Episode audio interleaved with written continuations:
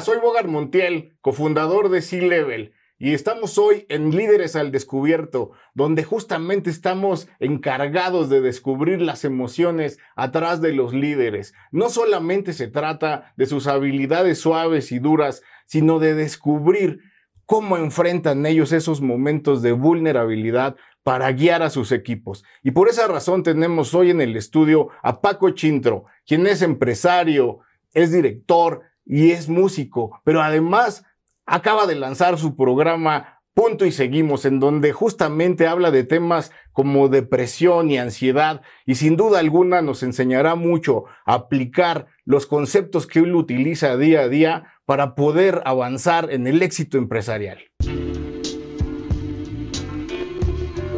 Muchísimas gracias, mi Bogart. Es un placer estar aquí. Gracias por la invitación. Líderes al Descubierto. Pues fíjate que surgió esta idea de punto y seguimos. ¿Por qué? Porque la cuestión de la salud mental ¿no? es algo con lo que yo he sufrido, que yo creo que no nomás yo, todos los seres humanos, solo muy pocas personas lo enfrentamos, lo admitimos, el primer paso, ¿no? Admitirlo, lo enfrentamos y lo sobrellevamos, ¿no?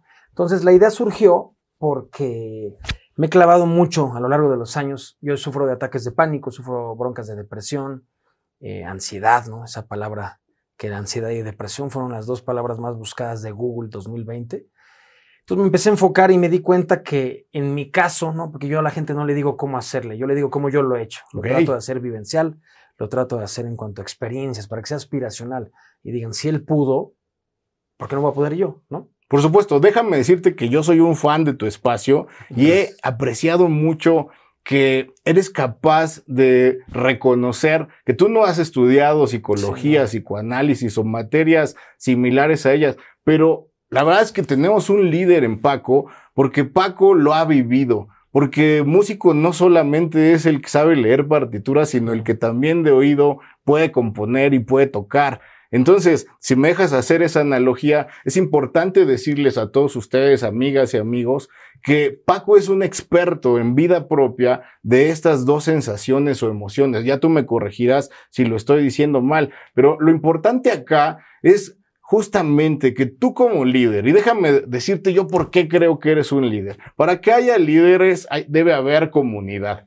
Y si algo tiene Paco es una comunidad de más de 100 mil personas en todas sus redes que escuchan con atención los consejos que tú le das. Y creo que es eso, no son recetas de cocina, son consejos, pero que vienen inspirados no solamente de tu conocimiento de la práctica, sino creo yo, del corazón y, por qué no decirlo, incluso de las tripas. por esa razón me gustaría, Paco, que nos, que nos hables un poco de tú cómo ves a los grandes empresarios frente a estas dos manifestaciones, desde dos puntos de vista. En el personal, es decir, un líder es capaz de sentir depresión y ansiedad, por supuesto, en su calidad de humano, pero también de pronto tiene que lidiar con la de su equipo. Y eso probablemente es a lo que nos hemos venido refiriendo recientemente como resiliencia. Y eso me gustaría que nos platiques un poco más. ¿Cómo ves al líder? ¿Qué le dices al líder? No, además de a la persona común y corriente, que un líder también lo es, pero con esa, con esa tarea que tiene de guiar a su comunidad, ¿qué le dirías? Pues mira, yo en un principio eh, me hicieron una entrevista para una televisora. Bueno, me, escribieron los de MTV hace unos años para un programa. Y la primera pregunta fue, ¿no? Yo tocaba con una banda muy reconocida, nos fuimos de tour por todo el mundo. Y la pregunta que me hicieron es, ¿qué es la felicidad? Claro. ¿No? Me dice, ¿cuál es el objetivo de la vida? Para ti. Y dije, órale, mira qué buena pregunta. dije, pues, ser feliz, dice todo. Dije, el objetivo para mí es ser feliz y tratar de hacer felices a los demás, ¿no? Ahora, ¿Qué es la felicidad? Para mí, para mí, ¿no? Como mi opinión personal, la felicidad es tener paz mental, paz económica, paz espiritual, ¿no? Creer en un ser superior, pon el nombre que tú quieras, el nombre que tú quieras, ¿no? Sí, sí. Si tú crees que tu Dios es el sol, pues muy respetable, ¿no? Claro. Pero eso te da, poder tener paz y tener tranquilidad a mí me encanta. Entonces, dimos una plática de salud mental, ¿no? Que yo siempre digo, la salud mental es igual de importante que la salud física. Así como tener COVID, tener eh, broncas en el intestino, en la muela, temperatura, te afecta tu día a día, pues tener broncas de ansiedad, depresión, trastorno límite de la personalidad, bipolaridad, igual. Claro. ¿Cuál es la diferencia? Las personas que lo tenemos, lo aceptamos, lo trabajamos lo trascendemos y tratamos de vivir con él. A mí me han dicho, a ver, Paco, como bien lo dijiste, mi Bogart, yo no soy psicólogo, no soy psiquiatra, no soy terapeuta, me dicen, a ver, Paco, la depresión, la ansiedad, que es con lo que yo trato de leer todos los días, ¿se, ¿se cura? No sé. ¿Tú te has curado? No. Pero vivo perfectamente bien. En paz. En paz. Tengo altibajos. ¿Cuál es uno de los objetivos de la vida que yo trato de hacer? Es que los altos duren más y los bajos duren menos. Las emociones van a ocurrir al final del día, ¿no? es inevitable. pero ¿qué haces con ellas? Hablando de la cuestión de la resiliencia, no, el problema no es lo que te pasa, es lo que haces con lo que te pasa. Es la capaz de poder, es la capacidad de poder sobresalir, ¿no? Salir adelante en cuanto a las broncas que te pasaron, ¿no? Cómo salir. Entonces, di una plática. Déjame interrumpirte ahí porque ya te descubrí. Tú en tu espacio dices, eh, por supuesto citando a Freud, que infancia es igual a destino. Pero la resiliencia no necesariamente está basada en eso, sino que por el contrario, por ahí de entre los 40 y 50, haciendo más estudios a partir de ellos, se encontró que un tercio de los niños sometidos a trauma no necesariamente desarrollaban esto que tú dices. Justamente me, me estoy refiriendo a depresión y ansiedad. Y entonces investigaron más y se dieron cuenta que la resiliencia se puede aprender. ¿Qué hay de eso? Pues sí, puede ser, como dices tú, pues una habilidad aprendida. En mi caso no fue aprendido, en mi caso fue tocar fondo, el famoso fondo de sufrimiento, ¿no? Porque decía, yo siempre trato de citar la frase de, de Freud de infancia igual a destino, porque de los 0 a los 5 años de edad se forja la autoestima futura de un niño, ¿no? Pero estarías de acuerdo que no necesariamente. No, eh, necesariamente. Ese, tercio de la investigación descartaría tu tesis. Pero lo que yo siempre hablo es en base a mi experiencia. Ok. Entonces, como yo hablo como lo que me pasó a mí, para mí es un 100% porque es claro. hablando de mi historia, ¿me explico? Entonces, en cuanto... Eso es importante señalarle a los internautas, ¿no? Que es lo que yo trato de, de decirle a la gente como yo le hice, ¿no? Si no les sirve, adelante. Pues si les sirve, pues qué chingón. Si, si nuestro podcast lo llegan a ver mil millones de personas y me dicen que le sirvió a uno, ya chingamos. Ahora, déjame, déjame citarte otra cosa, estando de acuerdo contigo, porque al final del día, los problemas son del tamaño que a cada uno le ocurren, ¿no? Yo no puedo descartar que lo que para ti fue traumático, para mí también lo tenga que ser o no tenga que serlo. Desde ese punto de vista, tú dices otra frase, que lo importante no es lo que te pasa, sino lo que haces con lo que te pasa. ¿Y sabes qué? Yo creo que a eso se refiere la resiliencia, salvo tu mejor opinión. Entonces, si aparentemente hay una contradicción a esa donde te estoy descubriendo, lo cierto es que más adelante, para quienes ven tu programa, se pueden dar cuenta de que también planteas esta otra frase como una solución, eh, déjame decirlo, transitoria, porque hasta que yo también no me defina sobre si se cura o no se cura, yo creo que es una cosa transitoria y que mucho depende de que cuando se presenta tengas estas habilidades de, sobre todo, recordar tu frase y a partir de ello poder aplicar lo que la resiliencia dicta, ¿no? Hace rato decías, eh, pues que justamente hay que estar atentos a cuando va a aparecer, ¿no? Pero fíjate que eso, un, japonés en los ochentas le manifestó el método ODE, que significa observa, descubre y ejecuta en términos de ir hacia una solución. ¿Tú crees que mediante la aplicación de tu frase, no es, lo importante no es lo que te pasa, sino lo que haces con lo que te pasa? Se puede ser resiliente y a partir de eso, como decíamos en el origen, poder transmitir esto a tu comunidad, a tus colaboradores dentro, decía yo, de una organización. Sí, yo creo que sí sirve porque mira, yo lo veo como que las frases van, van, van juntas, porque es infancia igual a destino. De los 0 a los 5 años de edad se forja la autoestima futura y, todo lo que va a ser el morrillo, ¿no? Entonces, en mi caso tuve circunstancias medio complicadas que me marcaron, pero ya me marcaron y eso hizo pues, que me fuera por cierto lado, ¿no? Sí. Y en ese momento aplico la frase de, el problema no es lo que te pasa, es lo que haces con lo que te pasa. Porque después de esa infancia complicada, ¿no? esas emociones, sentimientos encontrados, utilicé esa frase porque siempre todo lo que te pasa, si lo sabes utilizar, te conviene, sea lo que sea. Y hay otra frase que siempre usamos en el programa, que es, en la vida hay situaciones malas que se pueden convertir en pésimas. Peores. ¿no? pésimas. Entonces me dicen, ¿qué es un líder? Yo me quedé pensando, ¿qué es un líder? Un líder no es una persona que te dice cómo hacerlo. Una persona es que un líder es una persona que te enseña a cómo hacer. Un líder es una persona que se conoce a sí mismo. Un líder es una persona, como yo lo veo, no, es como es como una relación, ¿no? Claro. No son dos personas que se están viendo a los ojos muy enamorados. Son dos personas que están volteando a ver al mismo lugar. Claro, claro, claro. Y le dices, vámonos para allá. Entonces, lo que yo trato de hacer con esto es, cuando di la plática en el Consejo de la Comunicación, había más de 100 personas, había empresarios, pues, la- el el eslogan del Consejo es voz de las empresas, ¿no? Están más de 1.400 empresas están afiliadas a ellos. Había empresarios muy grandes, muy grandes. Entonces yo doy la plática enfocada a salud mental, Sí. a mi experiencia y a libros que he leído, conferencias, viajes y todo lo que yo trato de hacer día a día para poder lidiar con mi cabeza, mis demonios, ¿no? Y se me acercó un empresario muy grande, muy grande. Se puso a llorar Bien. y me dijo, es que yo le estoy pasando muy mal. Abres mi cartera y creo que hay ceros de sobra, ¿no? Tengo una familia muy linda y tengo todo. ¿Por qué me siento tan mal? Le digo, no, es que ahí te va, no tienes todo. Tienes todo según el concepto para ti de lo que es tener todo, O la sociedad. o la sociedad. ¿no?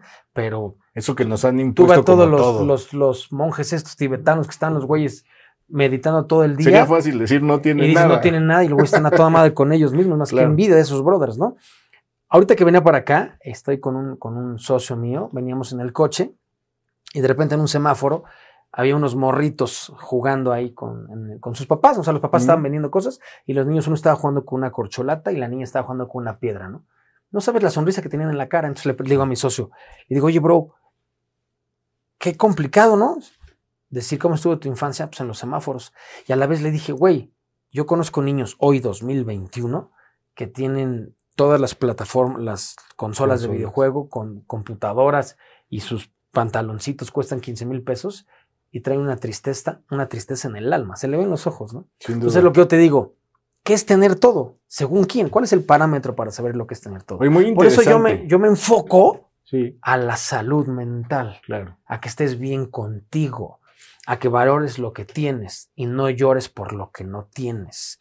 Que sepas que la ansiedad es una enfermedad, la depresión es una enfermedad, trastorno límite de la personalidad, que solo no se puede. Siempre digo eso, Bogart. Si quieres llegar rápido, ve solo. Si quieres llegar lejos, ve acompañado. Claro. Y todos, por, normalmente en- a la sociedad y por hablar de mí, toda mi vida he vivido para aparentar. Siempre he querido estar bien con el equipo de enfrente. ¿No? Mi estabilidad emocional. ¿Hoy ¿cómo sigues está? aparentando? Hoy no tanto, la neta. Llevo años tratando de no hacerlo, pero toda mi vida lo, lo hice, ¿no?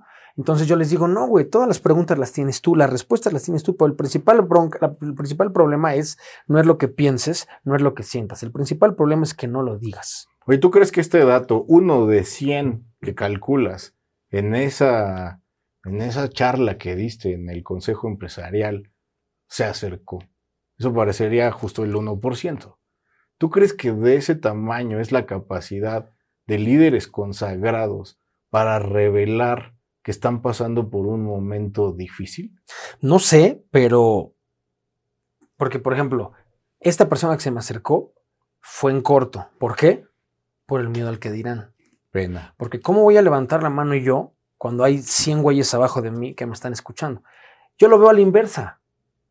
Si te llegas a doblar, ¿para, para qué es doblar, güey? Si te llegas a abrir como ser humano y hay un vínculo con las personas que están abajo de ti, abajo laboralmente hablando, o sea, que están en tu cargo, qué, qué chido sería que digan, mi patrón llora. Luego, como, como el famoso stage power, ¿no? Cuando pones a un artista y dices, no, ese güey no está sufriendo, porque lo ves como un modelo a seguir, dices, a ver, güey, de repente se suicida, pero lo tenía todo. No, güey, todos somos seres humanos. Claro. Y qué chingón que un líder se pueda abrir, ¿no? Claro. Qué chingón que un líder pueda decir, tengo traumas, tengo miedos, tengo complejos, mi peor enemigo soy yo. El ser humano tiene entre 60 mil y 70 mil pensamientos diarios. El 90% son negativos. Por supuesto. Qué cabrón que un líder te diga, hoy no me quise parar. Fíjate que Y en que el diga libro... un líder, hoy lloré tres veces. Claro. Entonces va a haber una empatía con el debajo y va a decir, si él puede, yo también puedo. A que diga el líder, yo me despierto perfectamente bien, me subo un Ferrari, me duermo perfectamente bien. No es aspi- o sea, dices, ah, imposible. No, güey, yo la paso igual que tú. Claro. Entonces dices, ah, entonces no se dice no puedo, se dice no quiero. O- Porque sí se puede, pero cuesta. O todavía no puedo, ¿no? Todavía no También. puedo. Fíjate que hace rato iba a decirte que en el libro Conscious y después en el de Building a Story Brand se habla de que aquellos líderes que muestran su vulnerabilidad se vuelven verdaderos guías o Jedi en palabras de los autores. Sí, claro. Porque justamente lo que ocurre allí es que su comunidad lo ve como un humano a quien seguir, no a un superhéroe que adorar. Me parece que si tú transmites esta posibilidad y, y abres un poco tu intimidad a saber que también eres de carne, hueso y sentimientos, puedes estar guiando de una mejor manera. Y justamente te hacía esta pregunta del porcentaje en base a tu ejercicio, porque eso es parte, amigas y amigos, de lo que queremos lograr aquí en el espacio en Líderes al Descubierto. Porque no solamente se trata de decirle a ese líder anónimo que está sufriendo, eh, pues que puede sufrir, sino también regalarle algunos tips alrededor de cómo enfrentarlo, ¿no? Sí, y de cómo al final del día guiar a su comunidad, ir generando colíderes o sublíderes que le vayan también ayudando a, déjame decirlo así, cubrir esos momentos en los que él también tiene derecho a a abandonarse, y aquí tú me corregirás, pero no sé si decir a gozar o a sufrir su, su justamente su depresión o su ansiedad. Entonces, ¿qué, qué, qué tips más o menos recomendarías a gente con este perfil que justo se va a enfrentar al que dirán, a la pena, a la necesidad de seguir llevando adelante los proyectos, pero que de pronto eh, le ocurren estas circunstancias que le detonan. Mira, las emociones? hay muchas frases que yo, que yo uso, ¿no? Que he leído, que he visto, que en restaurantes he visto, que en el baño agua la apuntó, que léete un libro, o sea, ¿no? Entonces yo las ujú. apunto, tengo una lista que se llama inteligencia emocional y ahí me empiezo a leer. Una que me encantó es, tú no tienes que andarle dando explicaciones a nadie. La Claro. gente que te quiere no las necesita, la gente que no te quiere no te va a creer y los pendejos no las van a entender. Claro. ¿no? Y eso está cabrón porque siempre queremos decir la mejor. Tú dices, a ver, güey, no pasa absolutamente nada. Otra frase que me, que me sirve mucho. Solo quien dice las cosas cree que son ciertas, Ajá. ¿no? Pero si lo dice otro, siempre Sí, hay claro. una resistencia. Te dicen, no, no contestes cuando estés enojado, no decidas cuando estés triste y no prometas cuando estés feliz. Claro. Que siempre estás feliz, ya te presto 15 mil dólares, y te, te hablan, oye, bueno, es que, o sea, me explico. Sí, sí, sí. Entonces, lo que yo trato de hacer mi Bogart con esto no es, cuan- no es tanto como enfocado a, a- a los líderes o a las. sino Yo me enfoco a las personas. ¿Por qué? Yo veo muchos, muchos, el- el- muchos coaches o no sé, conferencistas, no sé cómo decirles, que hablan de diferentes temas. Muy válido, muy respetables. Algunos los consumo, algunos no los consumo, algunos los comparto, ¿no? Claro. Algunos no los comparto. Hay unos que hablan de dinero, ¿no? Que te dicen, yo siempre he dicho, el rico es el que menos necesita, no el que más tiene. Y hay gente tan pobre que lo único que tiene es dinero, Dinero. ¿no? Entonces, los que te hablan de dinero y que sales en un avión y quieres subirte a este avión, te digo, ¿cómo? Pues adelante. Si- tú le das ese valor, a mí me dijeron, las cuestiones materiales no está mal, siempre y cuando lo espiritual venga primero. Claro. Pero a muchos lo espiritual nos vale madres, que es un poder superior, y no estoy hablando de religión. Porque nadie lo ve, ¿no? Sí, y parece claro. que hoy vivimos de la apariencia de que la gente vea lo que estamos logrando, Claro. haciendo, Y vendiendo. aparte, y, y aparte la comunicación está mal, porque siempre cuando tú ves un video dicen, "Vi- ¿viste eh, los coches que tiene ese güey? No. La respuesta sería, ¿viste lo que él dice que tiene? Claro. Porque yo he visto, conozco varios de esos güeyes que hablan de lana en la tele, que tengo amigos de mucha lana claro. que les piden sus coches para los videos. y me dijo un cuate, mira, me pidieron mi Lamborghini, me pidieron un avión para un video. Y dije, puta, si yo saco esta información, güey, No, se, se muere el otro güey. Pero dije, bueno, no es cuestión de, de atacarlo, le hace su chamba, ¿no? Lo que yo trato de hacer con esto de la salud mental, ¿no? De, es eh, los consejos que damos. Lo que yo me he enfocado es para que te sientas bien tú como persona. Yo no doy consejos para hacerte rico. Yo no, no, no, no. Yo doy pláticas y es 100% vivencial. Entonces yo me enfoco a la alimentación. Ok. El azúcar es más adictivo que la cocaína. Cuando tú comes azúcar, le metes eh, los neurotransmisores de la felicidad, serotonina, endorfinas, oxitocina y dopamina, que es del placer, se empiezan a generar artificialmente. Entonces tu cabeza, ya no, las neuronas ya no producen las sustancias del placer. Entonces, por ejemplo, ese podría ser un tip para Sí, ellos. no coman O sea, azúcar, eso es algo- Tengan cuidado. Si estás detectando que hay depresión, que hay ansiedad y le echas azúcar, podrías estarte equivocando. Te estás equivocando totalmente. Otra cosa que, otro de los consejos que damos es el, el sistema nervioso, ¿no? Cuando tú a partir de los 18 años tienes que dormir aproximadamente 8 horas. La gente tiene insomnio. Ahorita hay insomnio colectivo hardcore a nivel mundial, incluyéndome. ¿Qué es lo que, qué es lo que haces cuando tienes insomnio? No, agarra un libro y una chingata. Agarras el celular o prendes la televisión, la neta. Los rayos azules que emite la televisión y estos dispositivos le mandan un mensaje indirecto al cerebro que es de día. Y todos tus instintos se revelan en contra tuya para mantenerte despierto. Entonces, el siguiente estás que te lleva la chingada. Otra, que les dé el sol, vitamina D. Claro. Que se produce con los rayos ultravioletas. Otra, aléjate de gente tóxica. Vamos o sea, le, le, digo, güey, aléjense de gente. Es que mi mamá, chingar a su madre. Es que mi papá. O sea, aléjense de gente tóxica. Claro. Y muchos creemos que, que nuestra labor como seres humanos es tratar de sanar a la gente tóxica. No, güey. ¿Quién te dio ese Tienes título, que no? sanar en ti lo Claro. que te ata a esos güeyes. Y, que- probablemente proyectar esa paz y transmitirla claro. a la comunidad. Entonces, yo siempre les digo, si te enfocas en, hay, hay una, en, un- en un libro que leí, está el libro de Daniel Goldman de Inteligencia Emocional, claro. y hay otro libro que leí de cómo, de cómo eliminar la ansiedad. Bueno, me enfoco en esos temas. Hay una teoría que es, una teoría que es HALT, que es Hungry, Angry, Lonely, Tired, ¿no? Ok. Entonces, ¿qué quiere decir? Hungry, pues, comida, angry, el, el- el manejo de emociones, lonely, que no estés solo, que no vayas solo y tired, Claro. que no estés cansado. Entonces, son cosas básicas que puedes hacer. Yo no les estoy diciendo, vayan a un psiquiatra de mil millones de dólares a Dubai. No, Claro. es lo que comes, con quién te juntas, lo que ves, no veas películas agresivas, no escuches música agresiva, no porque esté mal, mínimo en este cuadro complicado, no lo hagas. Si yo tuviera broncas con el azúcar, ¿para qué chingados me meto a una panadería?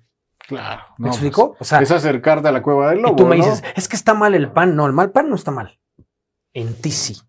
Por supuesto. Mínimo en este lapso que le estás pasando complicado. Entonces, la gente, si tú ves el círculo, por ejemplo, un círculo de depresión, un güey no se rasura, ¿no? Un- una chava no se, no se, una chava no se, no se, ¿cómo se llama?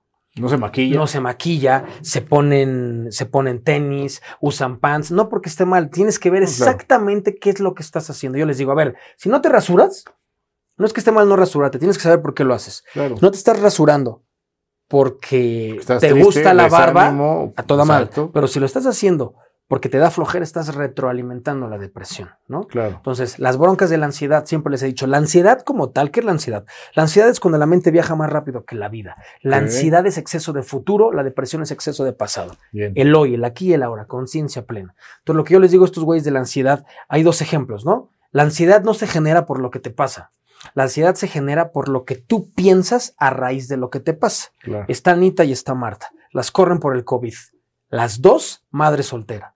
Anita, va- voy a sacar a mis hijas de la escuela, me van a quitar el coche, eh, no voy a poder pagar las medicinas de, y le genera ansiedad machín.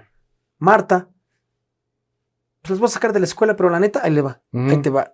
Pues es el kinder, güey. Pues, Claro, ¿qué? pues. ¿Qué chingados? Voy a tener más contacto con ellas. Aparte, nos gusta, nos gusta pintar. Con lo que me den de liquidación, igual es el mismo problema. Claro. Una es lo que le pasa y la otra lo que hizo con lo que le Es pasa. que- y- Entonces, a ella le generó ansiedad y a la otra no le generó ansiedad. Déjame traducir eso en términos de administración, que justamente en la teoría del liderazgo y la administración se dice que hay una diferencia entre ellas, porque mientras el gerente o administrador, su objetivo es generar productos o servicios, y por lo tanto, eh, dentro de, de ese- de esa esfera ocurren muchas cosas como contratar, despedir, eh, repito, ah, pero ahora despidos masivos, generar más utilidad.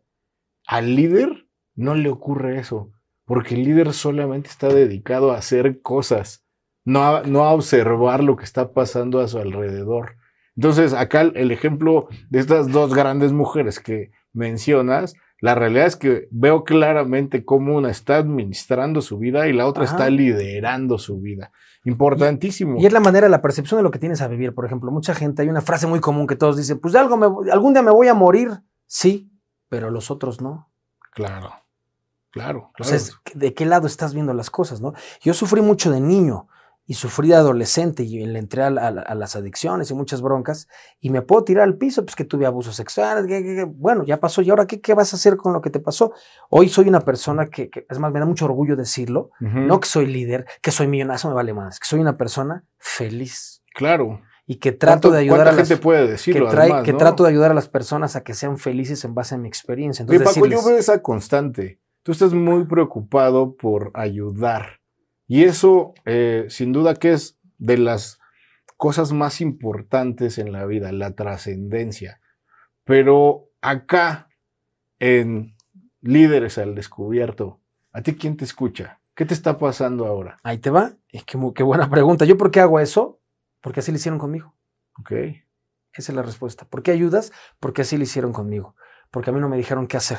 A mí me dijeron cómo ellos le han hecho. Entonces, es como una cuestión como cadena de favores, ¿no? Es decir, si ahorita tú tienes. mariposa. Si te sale una, un círculo verde en la rodilla y tienes una enfermedad espantosa, ni lo mande Dios, y de repente te sientes muy mal y la libras, y te encuentras un chavo con un círculo verde en la, en la rodilla, ¿qué necesitas, güey? Es tu responsabilidad, incluso, ¿no? Porque a ti te ayudaron. Entonces, yo voy a, terapias de grupo, yo voy a psicólogo, yo voy a psiquiatra, yo voy a sexólogo. Ok. Entonces tengo que hacer todo eso. ¿Por qué? Porque peor que la explosión es la implosión. Te carcome por dentro y eventualmente va a salir con una adicción, con un ataque de pánico, con depresión. Entonces yo tengo una lucha constante conmigo mismo todos los días de mi vida para ser feliz. Entonces trato de pasar este mensaje con pruebas, con experiencias, con anécdotas, con sugerencias personales, de decir, sí se puede. Yo todos los días, desde que me despierto, abro los ojos y no me quiero despertar. Todos los días. Y digo, me va a dar un ataque de pánico, me va a dar un ataque de ansiedad, me voy a vomitar, eh, me voy a desmayar, no quiero. Entonces yo me despierto y digo, a chingar, me pongo a entrenar Krav Maga, que es un deporte que saco la energía, claro. una defensa personal. Y luego regreso a mi casa y tengo clases de inglés de Business Conversation y termino las clases de inglés y pongo música. Te mantienes ocupado. Y cuando pongo música hago ejercicio, bailo yo solito y luego pongo a mí, a mí las películas de Disney me vuelven loco porque me llevan a un estado como de un niño que a lo mejor de niño la pasé complicadón. Pongo películas de Disney. He visto más de dos, de tres mil veces Monsters University. Excelente tengo TOC, güey. Tengo claro, TOC. Claro, ¿no? Entonces muchos me dicen, güey, me vale madres, güey. O sea, me vale lo que piensen de mí. A mí me aliviana. Y de hecho mi novia hermosa hay veces que llega conmigo ya pone la película porque sabe que a mí me aliviana. Entonces yo digo, si yo tengo broncas de depresión, tengo broncas de ansiedad, mi mente viaja un poquito más rápido que la de los demás, ¿para qué chingados pongo una película de guerra? Claro. A ver, güey. Me explico, no porque estén mal las películas de guerra. En el momento emocional que yo me encuentro, no me genera nada una película de guerra. Fíjate que ahí yo les compartiría a quienes están bajo mucho estrés laboral y que, y que tienen que ser líderes, de pronto de verdad dense la oportunidad de, como yo, yo lo digo, lo digo así a mi esposa, vamos a matar un poco de neuronas. En lugar de leer un libro sobre la materia que nos ocupa o de justamente ver un documental o una película, pues que te va a estresar, pues mejor ve una donde te mueras de risa, ¿no? Donde aparentemente no estás ganando nada, pero solo aparentemente porque estás alimentando a tu cerebro, corazón y tripas de un momento de paz de un momento de reseteo, si así si le, podemos llamar, que te va a dejar continuar y afrontar los siguientes problemas del siguiente día. Me encanta todo esto que dices, Paco. Eh, dime una cosa, si tuvieras que escribir una frase en tu epitafio, ahí en tu tumba, para, para que la gente se beneficiara con ella, ¿qué pondrías? Que la felicidad es un derecho que nadie te puede quitar. Sensacional. Eh, esto quiere decir otra vez que en cada uno está la posibilidad de cambiar, de superar, de sobrellevar este tipo de problemas que estoy seguro a líderes pequeños, medianos, grandes, semilla o famosos, de pronto nos ataca y que nos da una gran herramienta. Eh, ¿dónde te busca la gente? Eh, Las redes sociales son Paco Chintro, el programa se llama Punto y Seguimos, es un podcast que hablamos de estos temas, no somos expertos, 100% son experiencias. Y estamos en YouTube, estamos en Spotify, en el canal Some Media. Estamos aquí grabando eh, con la gente de Some Studio. Y lo que queremos hacer es eso, ¿no? Estamos creando contenido que pueda ayudar a las personas que vean que la salud mental es igual de importante que la salud física, que si quieres ir eh, rápido, vayas solo, pero si quieres llegar lejos, vayas acompañado. Y la frase con la que yo me despierto todos los días, el problema no es lo que te pasa, es lo que haces con lo que te pasa. Y esa frase, desde niño me la dice mi papá, me la dice mi abuelo, pero yo, yo he ido, bueno, voy, vamos, otra por el COVID no se pudo, pero llevo años yendo al reclusorio de mujeres, ¿no? A. Santa Marta y a Tepepan. Son 1.450 internas en Santa Marta y 137 en Tepepan. Pues imagínate las historias, ¿no? Claro. Que en, en sí yo creo que el ser humano podríamos hacer una película de todos nosotros y cada uno ganaría el Oscar, ¿no? De, pero ahora imagínate en la cárcel las historias. Y yo me he dado cuenta que hay internas, iba a decir reas, pero no les gusta que le digan reas, hay internas que viven perfectamente felices adentro, aceptando su realidad. Entonces yo, yo digo, qué cabrón que a lo mejor una interna puede ser más feliz que yo, ¿no? ¿Por qué? Por lo que ella está haciendo con lo que le pasó. Pues es la actitud, ¿no? Ahí películas como Levite Vela te enseñan Mm, cómo, cómo sí. transformar Sí. aparentemente el peor de los momentos en una cosa feliz. Nos da mucho gusto que estés por acá. Muchas gracias. Amigas, amigo. amigos, me parece que no- en Líderes al Descubierto no necesitamos de escarbar mucho para conocer las entrañas de Paco Chintro y estoy seguro que quien se interese más en algunos datos como los que dio eh, abuso sexual, depresión, pensamientos suicidas, encontrará muy interesante el poder ver cómo aconseja a la gente y cómo sus invitados también han afrontado estas particularidades. Muchas gracias, Bogan Montiel, cofundador de C-Level. Muchas gracias por inaugurar con nosotros este Amigo espacio mío, muchas gracias a ti. Líderes al Descubierto. Muy buenas tardes.